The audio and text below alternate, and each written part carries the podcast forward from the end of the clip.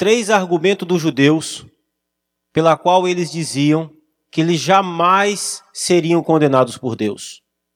Antes de nós prosseguirmos nessa mensagem, eu gostaria de pedir a você mais uma vez, compartilhe esse vídeo, se inscreva no nosso canal, acione o sininho para que você possa receber aí as notificações assim que um vídeo for postado.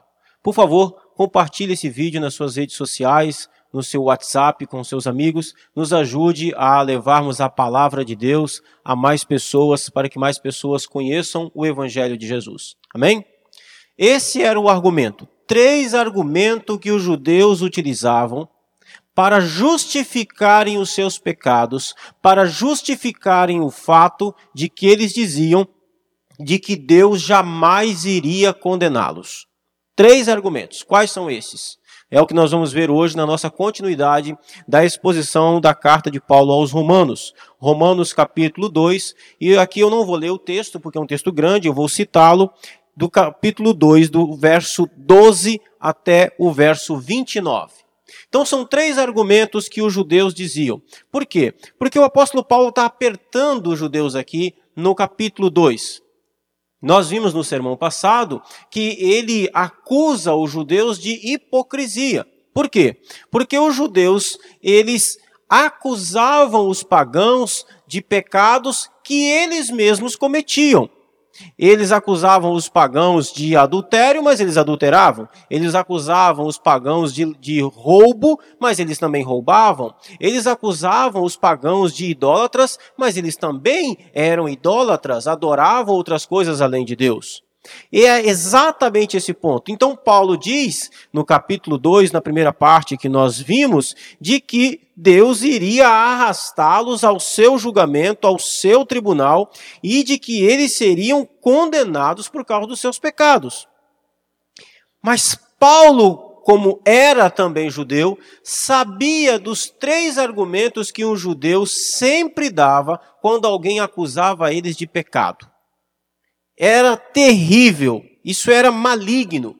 Três argumentos. Primeiro argumento pela qual o judeu dizia da qual Deus não iria condená-los, apesar dos seus pecados. Porque aqui está o ponto. Eles até admitiam seus pecados. Quando eles eram apertados, eles admitiam que eram pecadores. Era difícil, mas eles admitiam seus pecados. A prova disso é que quando João Batista começa a pregar o evangelho, lá no evangelho de Mateus capítulo 3, ele chama, ali são os judeus ao arrependimento, e muitos dos judeus se arrependiam. Isso significa que eles sim admitiam que eram pecadores. Não era tão fácil, mas eles admitiam. Mas antes disso, eles viviam uma vida de desculpas, eles tinham três argumentos pela qual eles utilizavam para dizerem que apesar dos seus pecados, apesar de reconhecer que eram pecadores, apesar de reconhecer que também erravam, eles usavam três argumentos para dizer que Deus iria relevar esses pecados.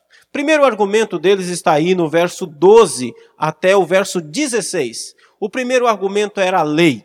Eles diziam: é, assim, a gente admite que a gente erra, nós admitimos que nós pecamos, mas nós somos um povo diferente. Nós temos uma certa, uma certa liberdade. Nós temos um certo, nós somos, pertencemos a uma certa casta. Nós não somos um povo qualquer. Deus nos deu a lei. Nós temos a lei de Deus, nós temos o Antigo Testamento, nós temos os Dez Mandamentos, nós temos os profetas, nós temos ah, todo, toda a Torá, nós temos toda uma estrutura religiosa, Deus nos deu a lei, nós temos a lei, e isso deve ser levado em consideração de alguma forma por Deus, porque afinal de contas, Ele deu a lei para nós. Então, nós somos de certa forma especiais. Este era o argumento dos judeus de que Deus iria relevar os pecados deles, de que Deus iria ah, é, é, é, tratá-los de maneira especial, porque eles tinham a lei de Deus. Olha que coisa louca! Deveria ser o contrário. Eles deveriam pensar o contrário, porque quando você tem conhecimento de uma lei e você a desobedece, isso torna você mais responsável ainda. Isso aumenta a sua responsabilidade e não faz com que você seja especial. De maneira alguma. Mas eles se sentiam especiais. Eles admitiam até os seus pecados, mas eles uh, diziam que, por terem recebido a lei de Deus, Deus tinha um certo acordo com eles. Deus tinha uma certa relevância com os seus pecados. A resposta do apóstolo Paulo a esse argumento começa no verso 12. Assim, pois, todos os que pecaram sem lei, também sem lei perecerão. Paulo começa citando aqui o exemplo do pagão do primeiro do capítulo 1. Os pagãos que pecaram sem lei. O índio lá no meio do mato que nunca ouviu falar dos dez mandamentos. O índio lá no meio do mato que nunca ouviu falar dos profetas. Preste atenção. As pessoas leem esse texto, eles leem o texto de uma forma e entendem de outra. O texto está dizendo: Assim, pois, todos os que pecaram sem lei. É possível pecar sem lei? Paulo está dizendo que sim. Todos aqueles que pecaram sem lei, também sem lei, perecerão. Não é porque o sujeito não conhece os dez mandamentos que ele está justificado, não. Ele vai perecer, Paulo diz. Aí ele vai agora falar dos judeus. E todos os que com a lei pecaram, mediante a lei serão julgados. Ou seja, se você tem a lei e você a desobedece, a responsabilidade é maior. Será julgado baseado na lei que você recebeu. Ótimo, judeu! Vocês receberam a lei de Deus, parabéns. Todavia, isso implica maior responsabilidade. Vocês pecam contra uma revelação maior. Porque ele vai dizer no verso 13 o seu argumento: porque os simples ouvidores da lei, aqueles que conhecem a lei, aqueles que sabem a respeito da lei, não são justos diante de Deus. Ninguém é justo diante de Deus, ninguém é salvo, ninguém é considerado justo diante de Deus porque conhece a lei. O diabo conhece a lei, os demônios conhecem a lei e eles não são justos diante de Deus. O homem lá no mato que tem escrita no seu coração pecado. Os simples ouvidores da lei não são justos diante de Deus. Por que, que Paulo está falando dos ouvidores da lei? Porque naquela época pouca, pouquíssimas pessoas sabiam ler e havia o costume dos do judeus se, é, é, se reunirem em, em ambientes públicos para que alguém lesse a lei, então eles ouviam a lei de Deus. Paulo está dizendo: o fato de você conhecer a lei, o fato de você ouvir a lei, não faz de você justo. Ninguém é justificado, ninguém é salvo porque sabe a respeito da lei. Pois quando, pois, os gentios, olha o argumento de Paulo, quando, pois, os gentios que não têm lei procedem por natureza de conformidade com a lei, não tendo lei, servem eles de lei para si mesmos. Olha, até o ímpio, até o pagão lá no meio do mato, até o homem que nunca ouviu falar do evangelho, quando ele faz uma coisa certa e quando ele, ele faz uma coisa errada, ele sabe disso, ele é julgado baseado nisso e isso não faz dele um homem justo. Aí Paulo repete o texto que eu citei. Estes mostram a norma da lei gravada no seu coração, testemunhando-lhe também a consciência, os seus pensamentos, mutuamente acusando-se e defendendo-se. O homem que nunca ouviu falar dos dez mandamentos, da lei de Deus, tem a lei gravada no seu coração. E o fato dele conhecer a lei gravada no seu coração não faz dele um homem justo. Ninguém é justificado pela lei. Esse argumento de que vocês serão poupados porque vocês receberam a lei não se sustenta. Por quê? Porque o conhecimento da lei implica maior responsabilidade ainda. E não o contrário. Deus julgará vocês baseado na lei que vocês receberam. A lei não dá privilégio nenhum a ninguém de ser salvo por ela. Segundo argumento pelo qual os judeus achavam que eles nunca seriam condenados por Deus, que eles eram intocáveis, está do verso 17 ao verso 24, que era o fato deles terem o sobrenome judeu. Se tu, porém, que tens por sobrenome judeu, e repousas na lei e te glorias em Deus. O que é ter o sobrenome judeu? Significa ser judeu de nascimento. Ser filho de judeu. Ter por judeu. Ali vai o judeu o, o, judeu. Ele é judeu. As pessoas. Então, os judeus, quando eles se apresentavam, eles viviam é, mostrando para todo mundo que eles eram judeus, que eles eram especiais, que eles eram o povo de Deus. Paulo está dizendo: se você que tem por sobrenome judeu, se você carrega em si o, o, o fardo de, de ser povo de Deus, se você tem em si a herança, se você nasceu judeu, se você repousa na lei, você que repousa na lei, você que, que diz que está guardado, descansado porque tem a lei de Deus, você que te glorias em Deus, você que se gaba, estão se gabando, olha, nós temos Deus, o único Deus verdadeiro é o nosso. Nós temos o único Deus verdadeiro. E eles realmente tinham. Eles se gabavam disso. Vocês que conhecem a vontade de Deus, eles conheciam a vontade de Deus, Deus se revelou a eles. Vocês que aprovam as coisas excelentes. Eles sabiam aquilo que era bom e aquilo que era errado. Vocês que são foram instruídos na lei, e eles foram instruídos na lei, Deus havia dado realmente a lei ao povo de Israel. Eles sabiam a, a, a, o que era certo, o que era errado, o que era permitido, o que não era permitido. Verso 19: Que estás persuadido de que és guia do cego.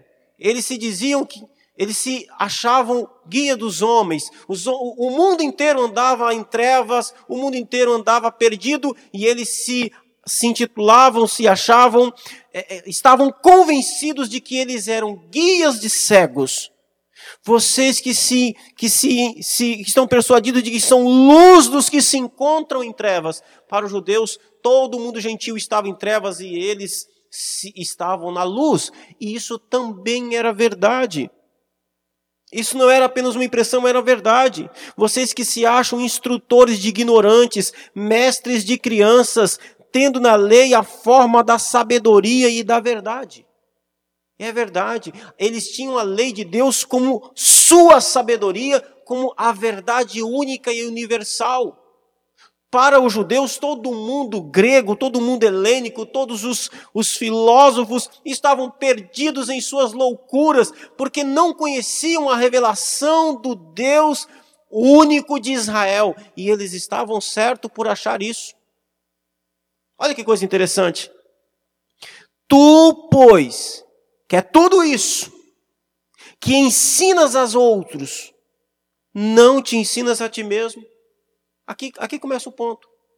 Tá, você, você, você se gaba de tudo isso, vocês se gabam de serem judeus, vocês estão achando que por causa disso tudo, ou apesar disso tudo, sendo isso tudo, vocês que ensinam aos outros, vocês não ensinam a vocês mesmos, vocês não aprendem com vocês mesmos, com a sua própria história, com a sua própria cultura, com a sua própria herança. Tu que pregas que não se deve furtar, mas furtas. Vocês dizem, olha, não pode furtar. A, a, a lei diz, não furtarás, mas vocês estão furtando, vocês roubam. Vocês que dizem que não se deve cometer adultério, mas comete adultério.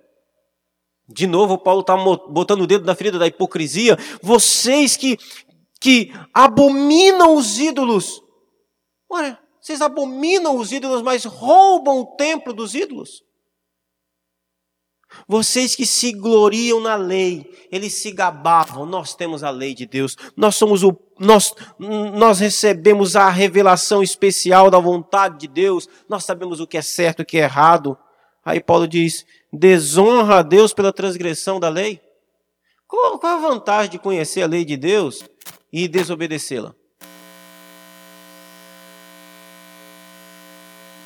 O verso 24 como pois está escrito: o nome de Deus é blasfemado entre os gentios por vossa causa. Eles se gabavam de ter por sobrenome judeu. Eles se gabavam de ser o povo especial de Deus, a nação de Deus. Eles se gabavam de tudo isso, eles se gabavam de tudo isso que eu li aqui, de toda essa estrutura que Deus havia dado a eles, e Deus havia dado mesmo. Eles se gabavam de tudo isso, todavia, eles viviam como se não fosse povo de Deus. Funciona assim: eles tinham a lei de Deus, mas viviam como desobedientes. Eles tinham a lei de Deus, mas viviam como se a lei de Deus não existisse. Eles eram o povo de Deus, mas viviam como ímpios, como que não fossem povo de Deus. Eles, eles abominavam o, o, o roubo, mas roubavam. Eles apontavam o adultério, mas adulteravam. Eles apontavam a idolatria, mas roubavam os templos. Eles se gloriavam, se gabavam de ter a lei de Deus, mas desobedecia a lei de Deus. E o apóstolo Paulo diz que a consequência de você viver, como, de você ter nome de povo de Deus, mas viver como ímpio, é que Deus é desonrado por causa disso. Você conhece essa experiência? Quem nunca ouviu falar? Quem nunca ouviu aquela cena? Ouviu aquela cena de alguém que discutindo com, com um religioso, com um evangélico, e diz, e alguém de repente solta a frase: Ah lá, depois diz que é crente. É a mesma coisa.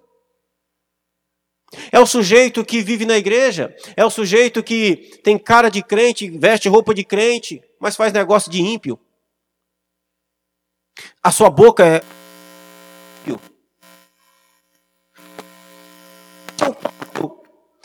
Eles se gabavam de serem povo de Deus, mas viviam como ímpios.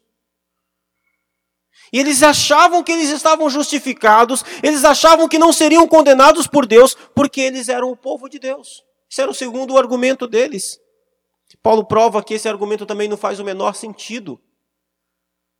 Terceiro argumento dos judeus. Eles acreditavam que Deus não os condenaria porque eles tinham a circuncisão. Voltando, eles se gabavam que Deus não iria condená-los porque eles tinham a lei de Deus, mas viviam como se a lei não existisse. Eles diziam: Nós temos a lei de Deus, Deus não vai nos destruir nunca. Paulo diz: qual é a vantagem de ter a lei de Deus e desobedecê-la? Vocês têm a lei de Deus, mas vivem como se a lei não existisse. Eles diziam, mas nós somos um povo de Deus, nós somos um povo especial, nós somos judeus. Nós fazemos parte do povo da aliança.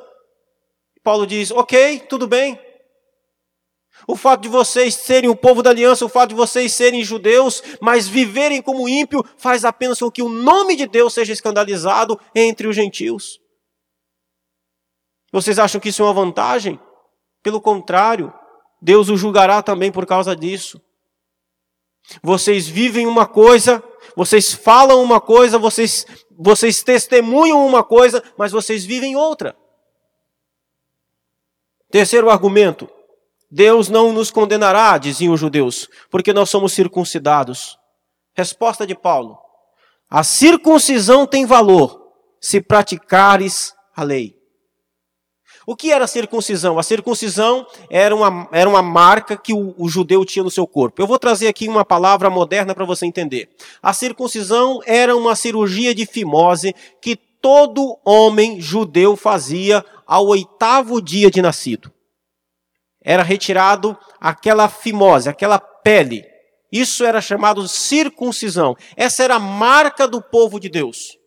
E uma curiosidade sobre essa marca é de por que, que ela era nesse lugar. Porque, era, porque essa marca era símbolo de intimidade. Deus havia escolhido um povo para si, os filhos de Abraão, para ter intimidade com esse povo.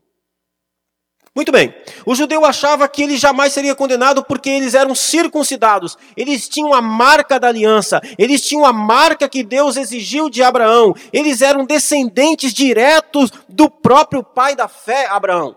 Eles diziam: Nós nunca seremos condenados. Eu quero que você pegue a circuncisão e traga para os dias de hoje como se fosse o batismo. A circuncisão está para nós como se fosse o batismo em termos de símbolo. É a mesma coisa. É aquela pessoa que diz assim: não, eu não vou para o inferno, eu sou batizado. Mas vive a vida de qualquer jeito. Vive como se não existisse lei. Ela vai na igreja, mas ela não, ela, ela tem, ela fala que é crente, mas ela vive como ímpio. E ela diz: Não, eu sou batizado, eu, eu vou para o céu, está tudo certo comigo. Eu, o pastor Fulano me batizou. Eles diziam a mesma coisa. Paulo diz: Olha, a circuncisão tem valor se você praticar a lei. O que, que ele está dizendo? A marca da aliança tem valor se você for justo, se você for obediente, se houver fruto de justiça na sua vida. Se és, porém, transgressor da lei, se você é pecador, se você é injusto, a tua circuncisão já se tornou incircuncisão. O batismo tem valor se você é nova criatura, meu filho.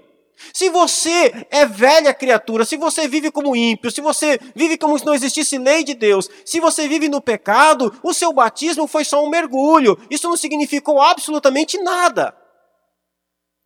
É a mesma coisa. Dizer que é salvo porque foi circuncidado, ou dizer que está salvo porque foi batizado, ainda não interessa por quem. Ah, foi batizado pelo presidente da igreja. Maravilha! A pergunta é: você nasceu de novo? Esse batismo realmente ele traz o significado que ele tem que trazer para a sua vida? Você é nova criatura? Ou você tomou um banho no rio? Ou você tomou um banho na piscina?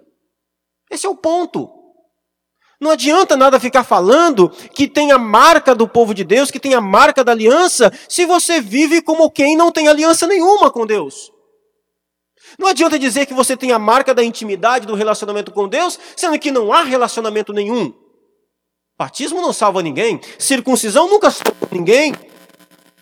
Oi, o apóstolo Paulo continua no seu argumento, verso 26. Se, pois, a incircuncisão observa os preceitos da lei, não será ela, porventura, considerada como circuncisão? Ele está dizendo: se aqueles homens que não foram circuncidados, eles são justos, eles obedecem aquilo que a lei exige, eles não serão considerados como homens circuncidados? Óbvio que sim. E se aquele que é incircunciso por natureza cumpre a lei, certamente ele te julgará a ti, que não obstante a letra e a circuncisão és transgressor da lei. Paulo está querendo dizer o seguinte: quer passar vergonha? Quer passar vergonha? Você vive uma vida de adultério, de promiscuidade, de pornografia, de pecado. Aí depois diz que é crente. Lá fora, o imoral, o que vive na impiedade, mas que tem um senso de moralidade, de respeito, ele vai dizer: Olha, você é pior do que eu. Você é pior do que eu. É isso que Paulo está dizendo. Porque não é judeu quem o é apenas exteriormente, nem circuncisão a que é somente da carne. Ser judeu por fora é mole, é fácil. Ser crente de roupa é, é beleza. Isso aí qualquer um faz. Ser crente por fora é fácil. Ter o batismo apenas como um ato de mergulho, isso é mole, qualquer um faz. Ir lá, pedir para ser batizado e ser batizado sem saber o que está fazendo, por que está fazendo, ou sei lá, pelo, pelos mais diferentes motivos, mas sem que realmente não tenha acontecido um novo nascimento por dentro. Isso é fácil de fazer. Difícil é nascer de novo. Na verdade, Jesus vai dizer que é impossível. O que importa é que você nasça de novo. O que importa é o que acontece por dentro. Do que, que ele está falando? O, no, no, o ato em si é importante, mas ele é indiferente quando a sua natureza não mudou. O que Deus opera no homem para a salvação é uma mudança de natureza. É uma mudança de natureza. A marca da circuncisão, o batismo nas águas, é a prova de que você agora é uma nova criatura. Por que, que é uma nova criatura? Porque tem uma natureza nova. A natureza de Adão foi morta, foi crucificada com Cristo. Agora a natureza de Cristo vive em você. Como diz o próprio apóstolo Paulo: Não vivo mais eu, mas Cristo vive em mim. Estou unido nele. Eu e ele somos um só. Qual é a evidência disso? Fui batizado. E aqui tem um detalhe: todo aquele que nasceu de novo, ele anseia e deseja por evidenciar esse novo nascimento no batismo. Se você diz que nasceu de novo, se você diz que se converteu, se você diz que foi salvo por Cristo Jesus, mas não sente nenhuma vontade de se batizar, sinto lhe dizer, você não nasceu de novo. Você precisa ouvir o evangelho de verdade para que você possa crer em Cristo Jesus. É impossível alguém crer em Cristo, nascer de novo e não desejar ansiosamente ter essa marca do novo nascimento em sua vida. Porém, judeu é aquele que o é interiormente, e circuncisão aqui é do coração, no espírito, não segundo a letra, e cujo louvor não procede dos homens, mas de Deus. Por que, que essa marca ela é interior? Por que, que essa marca é do coração no espírito? Para que ninguém se glorie diante de Deus. Para que ninguém diga, ah, eu me salvei. Ah, eu sou bom, eu sou o cumpridor da lei, eu sou um homem justo. Não, não, não, não. É obra de Deus no espírito para que o louvor seja de Deus, para que o louvor não proceda dos homens, mas de Deus. Se você vive arrotando por aí afora, de que você está salvo, porque você um dia foi batizado, e batizado pelo pastor fulano de tal, mas vive como ímpio, é fato. Você está se gabando de uma coisa que nem sequer aconteceu. Você precisa se converter. Você precisa correr para Cristo. Três argumentos. Eu quero terminar com eles. Ninguém é justificado, ninguém é salvo, porque conhece a lei. Conhecer a lei é uma obrigação do homem.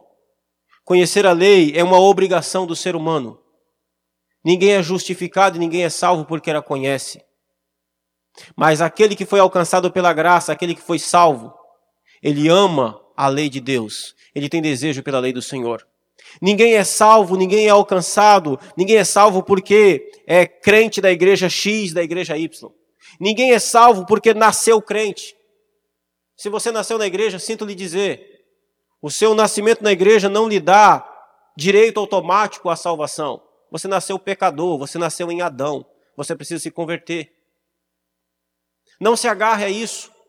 Não se agarre, não agarre a sua salvação à placa da sua igreja. Igreja, placa de igreja nenhuma salvará ninguém e será argumento para justificar homem algum diante de Deus. Deixa eu lhe dizer uma coisa: não vivam a vida dupla.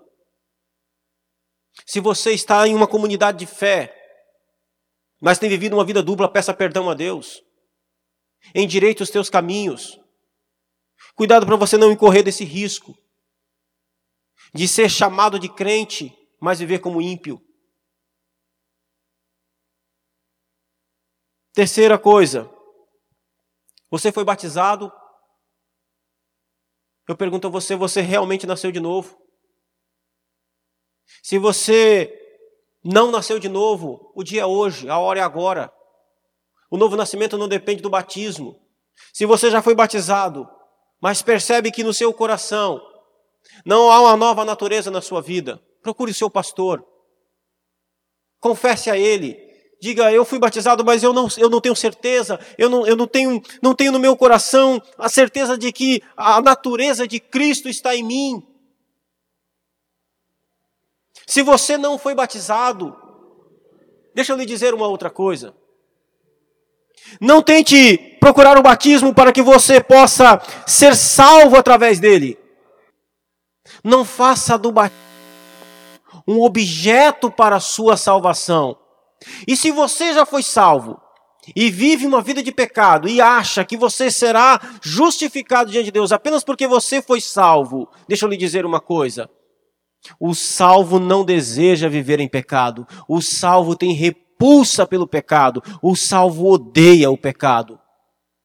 Você precisa rever a sua conversão. Eu quero pedir que Deus abençoe a sua vida. Que Ele dê certeza a você da graça dEle que Ele derrame sobre a sua vida toda, toda sorte de misericórdia. Que a sua fé esteja fundamentada na que a sua salvação esteja fundamentada na fé em Cristo Jesus, o nosso Senhor. Não seja um hipócrita. Não use a lei contra os outros, sendo que você a transgride. Se você é salvo, você tem prazer na lei de Deus. Não para ser salvo, mas porque é salvo. Se você é salvo, se você é justificado, você tem certeza de que é povo de Deus e vive para a glória de Deus, não como ímpio. Se você é salvo, você tem alegria na marca e na evidência da salvação através do batismo. Você o deseja e você honra essa marca e essa aliança. Deus abençoe o seu coração. Em nome de Jesus. Fique na paz. Deus abençoe as nossas vidas. Até a próxima. Amém.